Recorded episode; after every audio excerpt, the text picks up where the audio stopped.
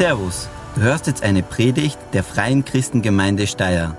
Wir wünschen dir viel Spaß und dass Gott dich bewegt und berührt. Ich möchte noch eins draufsetzen bei unserer Serie. Wir sind ja in einer Serie eine ganz normale Kirche und einen Mini-Rückblick geben, so im super Schnelldurchlauf. Was haben wir behandelt die letzten vier Wochen? Eine ganz normale Kirche verkündigt die gute Nachricht von Jesus. Ja, also es ist nicht sehr überraschend, aber kann auch irgendwo in den Hintergrund treten. Das zweite war, wir wissen, dass die Botschaft nicht jedem gleich gut schmeckt. Das war das mit der Schokolade, dass nicht jeder vielleicht gleich gut reagiert drauf oder sagt, das möchte ich. Ähm, dritte Woche war dann, wir bleiben trotzdem dran, weil unsere, unser Referenzpunkt ist quasi Gott. Auch wenn, wenn Leute sagen, mag ich nicht oder sogar vielleicht Widerstand leisten und sagen, na, das, das ist total doof, sagen wir, wir bleiben dran, weil wir haben diesen Blick auf diesen alleinigen Herrscher, den der Geschichte schreibt und dem folgen wir. Und dann das vierte, letzte Woche war es, äh, wir leben als Kirche großzügig, wir wollen das, was Gott uns gegeben hat, nicht nur für uns behalten, sondern wir geben es weiter, wir teilen es, wir geben denen, die äh, etwas brauchen, von uns auch. Und heute komme ich mit einer ganz schockierenden Tatsache, die hoffentlich nicht euer Gemeindeweltbild zerstören wird. Äh, seid bereit? Okay. Anschnallen. Eine ganz normale Kirche ist nicht perfekt. Oh, was für Überraschung. Ja, weil wir sind da, wir sind anwesend und dadurch äh, ist schon immer so perfekt, weil jeder von uns einfach Fehler mitbringt. Und ich möchte reinschauen mit euch in die Apostelgeschichte Kapitel 6. Wir sind, äh, springen quasi ein Kapitel weiter und äh, da gibt es eine, eine Episode in, in diesem Gemeindeleben dieser neuen Jerusalemer Gemeinde, ähm, die wir uns ein bisschen genauer anschauen wollen. Ist ein bisschen, wirkt fast ein wenig trivial, die Sache, aber ich glaube, es sind genug Dinge drin, die uns einfach auch, äh, die wir lernen können daraus. Horcht euch das mal an. Ich starte mal rein mit den, dem ersten Vers. Damals, als die Zahl der Jünger ständig wuchs, gab es auch Unzufriedenheit in der Gemeinde. Die Hellenisten beschwerten sich nämlich über die Hebräer, weil ihre Witwen bei der täglichen Versorgung übersehen wurden. Hä? Also wer nicht da war letzten Sonntag, denkt sich, worum geht es jetzt? Ähm, ich erkläre es nochmal ganz kurz. Die Jerusalemer Urgemeinde, so nennt man quasi diese erste Kirche, die entstanden ist nach Pfingsten, die war speziell, weil sie auch an einem speziellen Ort entstanden ist, in Jerusalem. Jerusalem war schon eine bedeutende Stadt, aber irgendwo auch anders wie andere Städte, weil sie lag nicht an den Handelsrouten und damals war der Reichtum einer Stadt im Grunde davon abhängig, wie viel da durchgeht. Ja. Ähm, ist ein bisschen anders heute, aber zum Teil auch ähnlich noch immer. Und somit war Jerusalem in erster Linie eine, ein spiritueller Ort, ein geistlicher Ort, ein Ort des Glaubens und weniger wirtschaftlich stark. Leute sind zum Beispiel, wenn sie also Juden sind zurückgekommen nach Jerusalem oder dorthin gezogen, wenn sie gemerkt haben, mein, mein Leben geht dem Ende zu, haben sie das Ersparte genommen, ein kleines Stückchen Land gekauft und wenn sie dann gestorben sind, dann haben sie sich dort in Jerusalem beerdigen lassen. Und äh, somit gab es auch Leute eben in dieser neu entstandenen Gemeinde, die älter waren, ähm, die nicht so viel Besitz hatten, denen es nicht so gut ging und äh, auch Witwen darunter. Witwen, Spezialsituation. Jesus hat ein Riesenherz gehabt für Witwen, weil sie waren die, die wirklich abhängig waren. Sie waren abhängig von ihren Kindern und wenn die Kinder sie nicht versorgen konnten, dann waren sie wirklich in Not.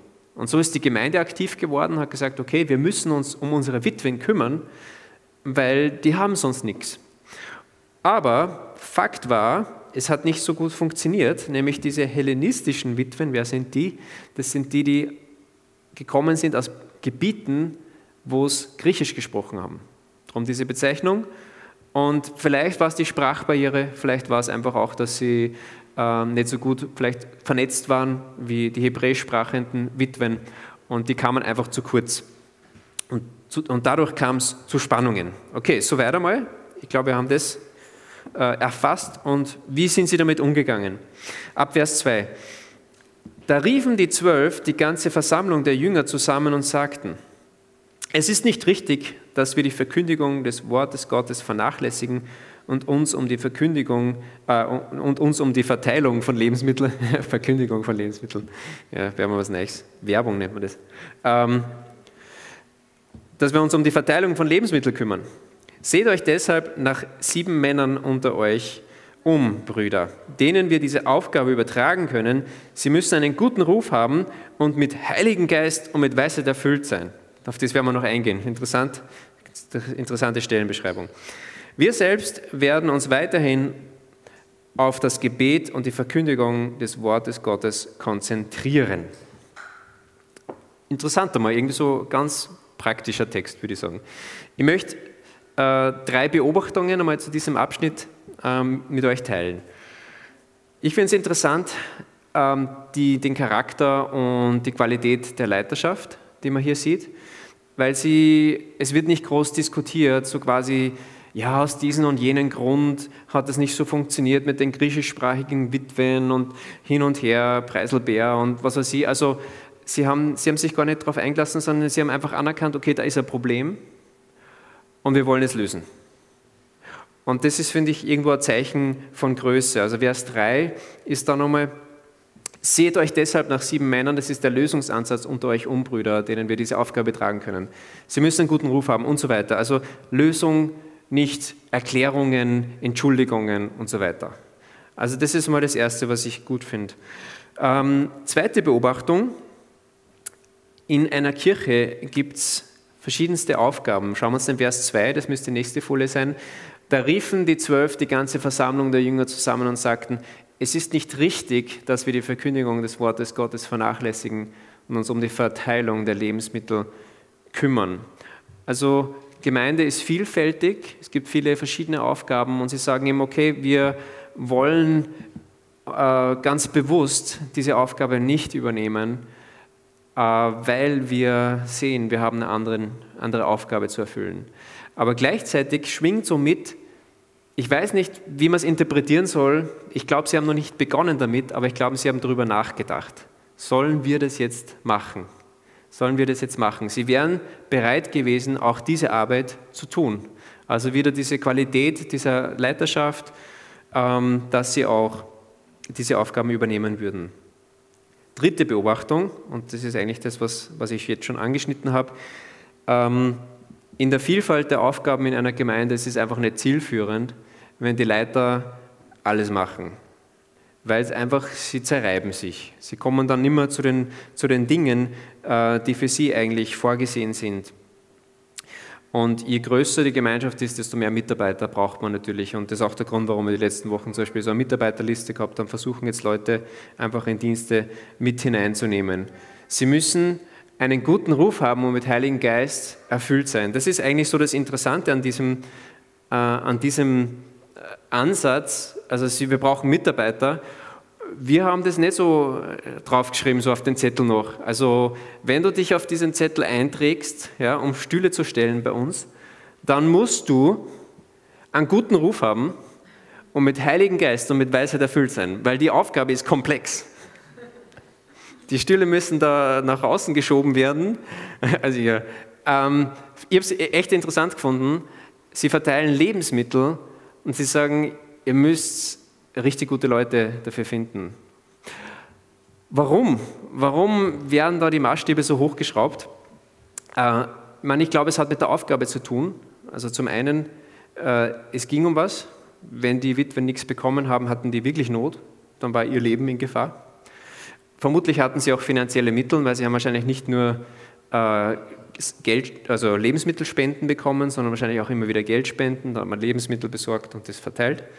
Sie waren mit vielen Leuten in Kontakt. Also es gibt gute Gründe, dass äh, die Maßstäbe da jetzt nicht zu niedrig angesetzt werden für diese Diakone. Ja, Tischdiener hat man die genannt. Ähm, aber was mir eigentlich dann so bewusst geworden ist, eigentlich, wie ich das schon fertig geschrieben hat, und es war bei unserem Gebetsabend am Freitag, war plötzlich so dieser Gedanke, Gott möchte eigentlich, dass alle Mitarbeiter, auch die, die die Stühle stellen, dass die ähm, das mit so einem, einem Herz machen, beziehungsweise mit der Einstellung, das ist eine geistliche Arbeit, die ich hier tue. Ich baue bei der Gemeinde mit. Egal wie klein die Aufgabe ist, ob es Lebensmittel verteilen ist, ob es Pizza nachschneiden, weil es die, die Pizzeria nicht gescheit durchgeschnitten hat, ist, ähm, oder irgendwas anderes, es ist letztendlich ein geistliches Werk. Warum? Weil die Unternehmung Gemeinde Jesu ist eine geistliche Sache, ist eine Sache von Gott. Ähm, und die Botschaft, die wir quasi haben, ist die Hoffnung für die Welt. Also ist ein Produkt, das besser ist wie jeder, jedes andere Produkt, was eine Firma anbieten kann. Und damit auch irgendwo ein hoher Maßstab für die, die mitarbeiten. Und das spiegelt sich, finde ich, auch in diesem, diesem Text einfach wieder und fordert uns herauf, heraus und fordert dich heraus, zu sagen, was für ein Mitarbeiter bin ich, was für eine Mitarbeiterin bin ich. Ähm, wie sieht es aus? Ähm, mache ich einfach nur was oder mache ich das aus einer Haltung heraus? Das ist eine geistliche Arbeit. Ich möchte auch geistlich mich innerlich stärken, ich möchte mich nach Gott ausstrecken, ähm, seinen Geist in mir aufnehmen, in Weisheit wachsen, im Glauben wachsen und aus dem heraus dienen. Schauen wir weiter. Wie, geht's, äh, wie geht es dann aus, diese Sache? Mit diesem Vorschlag waren alle einverstanden ab Vers 5. Sie wählten Stephanus, einen glaubensvollen und mit Heiligen Geist erfüllten Mann, dann Philippus, Prochorus und Nikanor, Timon und Parmenas und Nikolaus, einen Mann aus Antiochia. Also, falls jemand schwanger ist, hier wieder eine ganze Reihe von tollen Burschennamen. Ähm, ich meine, der Timon, der taucht immer wieder mal auf jetzt so. Aber Prochorus ist mal was ganz Neues. Er klingt wie ein Dinosaurier. Ähm, ja, aber coole Namen. Und man merkt auch hier, ähm, die, die, die Namen, die haben auch teilweise so griechische Anklänge. Das heißt, ah, hellenistische Witwen, die sollten Griechisch sprechen. Yes. Ähm, das hilft, um diese Aufgabe auch zu erfüllen. Diese sieben stellten sie vor die Apostel, die ihnen betend die Hände auflegten. Also es ist wieder diese das ist eine wichtige Aufgabe, das gehört zur Gemeinde dazu. Wir setzen euch für diesen Dienst ein. Und dann das Resultat, Vers 7. Das Wort Gottes breitete sich immer weiter aus und die Zahl der Jünger in Jerusalem vermehrte sich stark.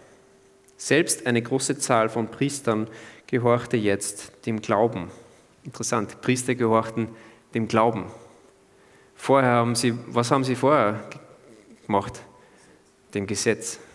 Genau, Sie gehorchten dem Gesetz und plötzlich gehorchten sie dem Glauben. Sie haben erkannt, der Glaube an Jesus, der rettet und nicht meine, meine Einhaltung von den, den Gesetzen. Nicht, dass das Gesetz schlecht ist, aber wir kommen an unsere Grenzen, wenn wir versuchen, das Gesetz zu erfüllen. Jesus hat es erfüllt. Also dieser Vorschlag, er löst Einigkeit aus. Das ist auch, ich glaube, wenn Gott am Wirken ist und er mit seinem Geist Ideen schenkt, die richtigen Lösungen schenkt, dann löst das auch immer Einheit aus. Okay, passt, super Lösung, das, das machen wir. Ähm, und der Wachstumskurs der Gemeinde, der kann weiter verfolgt werden. Also wir lesen, sie, sie konnten weiter wachsen. Was hat das mit uns zu tun, fragt sich ihr jetzt wahrscheinlich, und das ist auch wirklich eine wichtige Frage. Was hat es mit dir und mit, mit, mit mir zu tun? Ähm, ich glaube, dass wir aus dieser Situation einiges mitnehmen können für unsere Leben hier als Gemeinde, aber auch persönlich äh, Situationen, wo wir merken, meine, meine, Grundthese war ja quasi, die Kirche, eine ganz normale Kirche ist nicht perfekt. Und genauso ist es auch mit unserem Leben. Unser Leben hat, ist nicht, nicht immer ganz rund. Also es ist nicht immer alles happy clappy. Und darum glaube ich, kann man was mitnehmen. Schauen wir nochmal, was ist jetzt hier passiert. Zunächst mal gab es dieses Problem. Ähm, offensichtlich ist eine Gruppe zu kurz gekommen in, der, in dieser Gemeinschaft. Und dann war es eine Erwartung. Ich glaube schon, dass eine Erwartung da war an die, die Apostel, kümmert bitte euch um dieses Problem. Ja, Jesus ist nicht mehr hier und ihr seid seine direkten Nachfolger gewesen. Und Jesus hätte sicher das Problem gelöst. Ihr müsst das Problem lösen. Und ich glaube eben, dass sie schon in Versuchung waren zu sagen, okay, dann übernehmen wir das. Dann machen wir das. Das ist so dieser Reflex des demütigen Leiters. Sie haben es ja gelernt von Jesus. Ihr sollt einander die Füße waschen, ihr sollt demütig sein. Ist komplett richtig. Wir sollen bereit sein für jeden Dienst. Und in diesem Reflex kann man als Leiter schnell dann alles Mögliche machen. Aber ich glaube, da war irgendwo ein Punkt, wo sie gesagt haben, stopp. Wir brauchen nicht nur irgendeine Lösung, sondern wir brauchen eine gute Lösung. Und dann haben sie sich eine Frage gestellt, die wahrscheinlich so ähnlich klingen wie, könnte wie diese, und das ist auch mein, mein Predigt to go für heute, und zwar, was dient Jesu Mission in dieser Situation? Was dient Jesu Mission in dieser Situation? Ich glaube, das ist eine super Frage, die man sich für die Gemeinde stellen kann, für diese Gemeinschaft, diese Kirche, aber auch für, ein, für fürs persönliche Leben. Ähm, wenn ich jetzt das zum Beispiel auf mich ummünze, beziehungsweise schauen wir nochmal rein, wenn Sie selbst gemacht hätten, diese Aufgabe, dann hätten Sie Dinge getan, die andere tun könnten. Ja. Aber weil Sie sich diese Frage gestellt haben, was war letztendlich der Auftrag Jesu an uns, haben Sie gemerkt, okay, wir waren persönlich mit Jesus drei Jahre unterwegs. Er hat uns eins zu eins Teaching, Lehre gegeben, hat uns gesagt, was wir tun sollen, hat uns vieles vorgelebt. Und wenn wir das jetzt quasi links liegen lassen und anfangen, die, die Witwen zu versorgen, dann kommen wir eigentlich dieser Mission, diesem Auftrag, den er uns gegeben hat als Apostel, kommen wir dem nicht mehr nach. Und darum ist diese Frage so wichtig. Was dient Jesus, Jesu Mission in dieser Situation? Und das kann man sich auch ganz persönlich stellen. Also ähm, zum Beispiel eine typische Problemsituation in unserem Leben sind Konflikte. Wie gehen wir mit einem Konflikt um? Wenn ich zum Beispiel mit dieser Frage reingehe in einen Konflikt mit der Silvia, meiner Frau, dann wird es, wird es auf jeden Fall die Art und Weise, wie ich mit diesem Konflikt umgehe oder reagiere, verändern. Bei uns zumindest ist schon so, beziehungsweise vielleicht auch bei euch, äh, Konflikte ist meistens eine Gelegenheit zu gewinnen. Oder? Recht haben, irgendwie dann der sein, wo der andere sagt, ja, stimmt, ja, gewonnen. Ja. Die Sache ist die, wenn ich in Konflikt bin mit der Silvia und ich gewinne, verlieren wir beide. Ich sage es nochmal, wenn ich gewinne, verlieren wir beide. Warum? Weil die Beziehung verliert. Also verlieren wir beide, obwohl ich gewinne. Und das ist eben das, was so gefährlich ist, wenn wir quasi unsere Ansätze haben. Meine, bei anderen Problemen, uns fallen vielleicht gute Dinge ein, gute Lösungen, aber ich glaube, die besseren Lösungen kommen raus, wenn wir so quasi einen Schritt hochgehen und sagen nochmal, ja, was ist eigentlich die größere Idee Gottes für mein Leben? Was ist seine Mission in meinem Leben? Und wenn ich jetzt diese und jene Entscheidung treffe, dient dem oder geht es dem eigentlich vielleicht sogar 180 Grad in die andere Richtung? Total entgegen. Es, ist nicht das, es kann nicht das Ziel sein, ähm, dass wir immer gewinnen wollen zum Beispiel, sondern was, du kannst dich die Frage zum Beispiel stellen, was dient Jesu Mission in meiner Beziehung zu meinen Arbeitskollegen, zu meinen, wo es vielleicht schwierig ist oder in meiner Familie oder eben auch in der Partnerschaft. Was dient seiner Mission in meinem Leben? Und das richtet sich natürlich ganz stark an Jesus-Nachfolger. Ja, wenn du jetzt diese, diesen, diese Beziehung zu Jesus nicht hast, dann ist so diese Frage, ja, was ist, was ist dein Auftrag, was ist deine Mission, was ist dein größeres Lebensziel, worauf baust du? Es ist auch einfach wichtig, das, äh, dich zu fragen. Hält das, ja, wenn deine Zeit mal gekommen ist? Und ich glaube, das hilft uns, dass wir eben Entscheidungen treffen, die, die besser sind, die größer sind, die, das größere Bild im Blick haben und letztendlich auch zu viel besseren Ergebnissen äh, führen, ja, weil es eine, auf eine Ebene höher einfach auf, äh, aufgebaut ist. Vielleicht nochmal ganz kurz ähm, zurück zur Mitarbeiterschaft. Was dient Jesu Mission äh, in deiner Mitarbeit in der Kirche oder Gemeinde?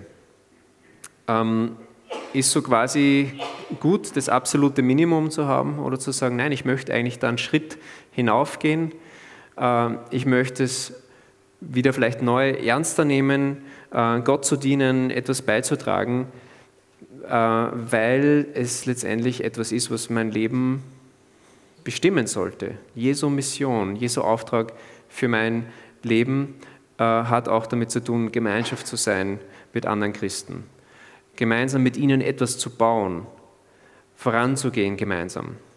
Und wir haben schon festgestellt, dass der Wille zur Mitarbeit bei vielen da ist, aber der Ansatz ist meistens, ich helfe mit und ich habe quasi einen Kalender und da sind ein paar Lücken und da, wo diese Lücke ist, da kann ich helfen. Und das ist natürlich, ja, ich spreche natürlich aus, aus, aus Gemeindeperspektive schwierig, ja, weil man muss halt dann immer sehr viel äh, sich drehen und wenden, dass es irgendwie dann passt. Und da möchte ich euch herausfordern als Mitarbeiter auch zu sagen, okay, ich möchte vielleicht meinen Kalender ein bisschen mehr planen nach dem, wo, meine, wo mein Auftrag ist, mitzuarbeiten, mit anzupacken und dann das andere herumzuschieben. Was natürlich auch leichter ist in der Koordination von einer Gemeinschaft und einer, in einer Kirche. Und das erleben auch viele Leute, ähm, die jetzt zum Beispiel Vereine leiten und ähnlichen. Corona hat auch einiges verändert. Man war da für einige Zeit sehr auf individuell und nicht auf was dient einem größeren Kollektiv und so weiter. Und das hat durchaus auch Auswirkungen eben auf viele Bereiche in unserer Gesellschaft und auch auf die Gemeinden. Und darum nimm diese größere Perspektive mit, nimm diese Frage mit, was dient Jesu Mission in dieser Situation, kann man auf Beziehungen, auf Aufgaben, auf ganz viele Dinge ein, äh, einsetzen. Und ich glaube, man kommt eben zu viel mehr Klarheit in Beziehungen, zu viel mehr Klarheit, in, ja, auch im Dienst, in der Gemeinde, in Beziehungen und so weiter. Und als ich diese Gedanken so bewegt habe, ist mir wieder äh, eine Idee gekommen, beziehungsweise ein Buch in den Sinn gekommen, das ich einfach sehr schätze und das viele von euch kennen. Es ist ein absoluter Klassiker, Leben mit Vision von Rick Warren. Und ich schätze halt das Buch, beziehungsweise auch diesen Autor so, weil das eine sehr extrem integere Persönlichkeit voll der echte Typ. Ähm, und da gibt es auch diese Geschichte dahinter, warum er das Buch geschrieben hat und so weiter. Er war nicht die erste Wahl für Gott, aber er hat sich zur Verfügung gestellt. Und das erste Kapitel ist ähm, ein bisschen hart für unsere individuelle Gesellschaft. Ähm, und da möchte ich kurz einen kleinen Abschnitt daraus vorlesen. Er schreibt folgendes: Viele Menschen versuchen, Gott für ihre Selbstverwirklichung zu missbrauchen. Aber dies ist eine Umkehrung der Tatsachen und zum Scheitern verurteilt. Jetzt kommt's. Sie wurden für Gott geschaffen und nicht Gott für sie. Autsch. Leben bedeutet, sich von Gott für seine Ziele gebrauchen zu lassen und nicht Gott für ihre eigenen Ziele zu missbrauchen. Huh. Ähm, Rick, das ist arg. Ähm, ich lese nochmal. Leben bedeutet, sich von Gott für seine Ziele gebrauchen zu lassen und nicht Gott für ihre eigenen Ziele zu missbrauchen. Und darum diese Frage, was dient Jesu Mission in dieser Situation? Das ist, glaube ich, die, die, die Frage, die quasi aufbaut auf dieser Haltung. Ähm, und keine Angst, Gott ist kein Sklaventreiber, er ist ein Vater. Er ist jemand, der uns gerne versorgen will, der auf uns schaut, der auch weiß, wo unsere Grenzen sind. Also er ist nicht der, der uns ausnimmt, sondern der mit uns gemeinsam was, was reißen will. Ja, aber es braucht diese Bereitschaft, es geht um sein Werk. Und das ultimative Vorbild darin war natürlich Jesus selbst. Er hat natürlich nicht diese Frage sich gestellt, was dient Jesu Mission in dieser Situation, sondern er hat sich eben gefragt, was dient der Mission meines Vaters, der Mission Gottes in meiner Situation. Und danach hat er sich dann gerichtet und das war letztendlich auch das, was ihn ja, aufs Kreuz, ans Kreuz gehen hat lassen. Er sagt, das ist mein Auftrag, mein Leben für das Leben dieser Menschen. Also das war, das war seine Prämisse. Also ist, Jesus hat das wirklich eins zu eins ähm, gelebt. Das Kreuz ähm, hat es einfach auch bewiesen. Und Jesus hat damit nicht nur irgendeine Lösung quasi erreicht, sondern die ultimative Lösung für die Menschheit. Diese Trennung, die zwischen Gott und Mensch da war, hat er aufgelöst durchs Kreuz. Es ist der Zugang wieder möglich gewesen zu Gott. Also da sieht man, diese großen Lösungen, die wirklich guten Lösungen kommen aus dieser Frage heraus, aus dieser Haltung heraus. Was dient letztendlich der Mission Gottes oder der Mission Jesu? Und ich möchte wie jeden Sonntag auch heute die Möglichkeit geben, dass wenn du sagst, ich habe bis jetzt nur meine eigene Mission quasi verfolgt, meine Sache durchgezogen, meine Mission und nicht Gottes Mission, dann möchte ich dich einladen, dass du sagst, ja, ich möchte das anders angehen. Ich möchte, dass Jesus der, der Herr ist in meinem Leben. Dass ich diese Frage mir stelle, was dient Jesu Mission in dieser Situation in meinem Leben? Ähm, und wenn du diese Entscheidung treffen willst, dann, dann gib mir einfach ein Zeichen. Während die anderen kurz die Augen schließen, dann, dann hebe einfach deine Hand und komm dann zum Gebet. Ähm, warum die Hand heben? Das ist irgendwo so auch ein Zeichen davon, ich möchte dir nachfolgen. Nachfolgen bedeutet sich bewegen, einen Schritt machen. Und darum auch dieses kurzes Handheben, wenn jemand da ist, dann zeig kurz die Hand und komm nachher zum Gebet. Wir wollen dir einfach auch, wir wollen dir einfach auch ähm, was mitgeben. Ja, vielleicht auch, wenn du sagst, ich möchte neu diese Haltung haben. Ja, danke. Alle anderen, ich gebe euch das mit, was dient Jesu Mission in dieser Situation. Ich hoffe, dass ihr den Satz irgendwo euch speichern könnt und mitnehmen könnt in diese Woche hinein. Vielleicht, wenn ihr in Situationen kommt, nochmal anders ansetzen. Und ich glaube, dass es ganz, ganz viel bewegen kann, äh, in dem, wie wir leben, in dem, wie wir handeln auch. Ich schließe mit Gebet. Vater im Himmel, wir danken dir, dass du uns dein Wort gegeben hast, dass es voller Weisheit ist, dass es uns Dinge zeigt, auf die wir vielleicht nicht ohne weiteres selbst draufkommen weil es deine Weisheit ist, weil es deine äh, Erkenntnis ist, die uns da begegnet. Und so bitte dich, dass du uns diese Gesinnung schenkst, dass wir sagen, ja, ich möchte fragen, was dient der größeren Sache, deiner Mission für meinem Leben, nicht nur mir. Hilf uns dabei. Amen. Vielen Dank fürs Zuhören. Wir hoffen, dass dir diese Predigt weitergeholfen hat. Wenn du mehr über uns wissen willst oder Fragen an uns hast, besuche unseren Gottesdienst in Steyr und schau auf www.fcg-steyr.at vorbei. Wir freuen uns auf dich.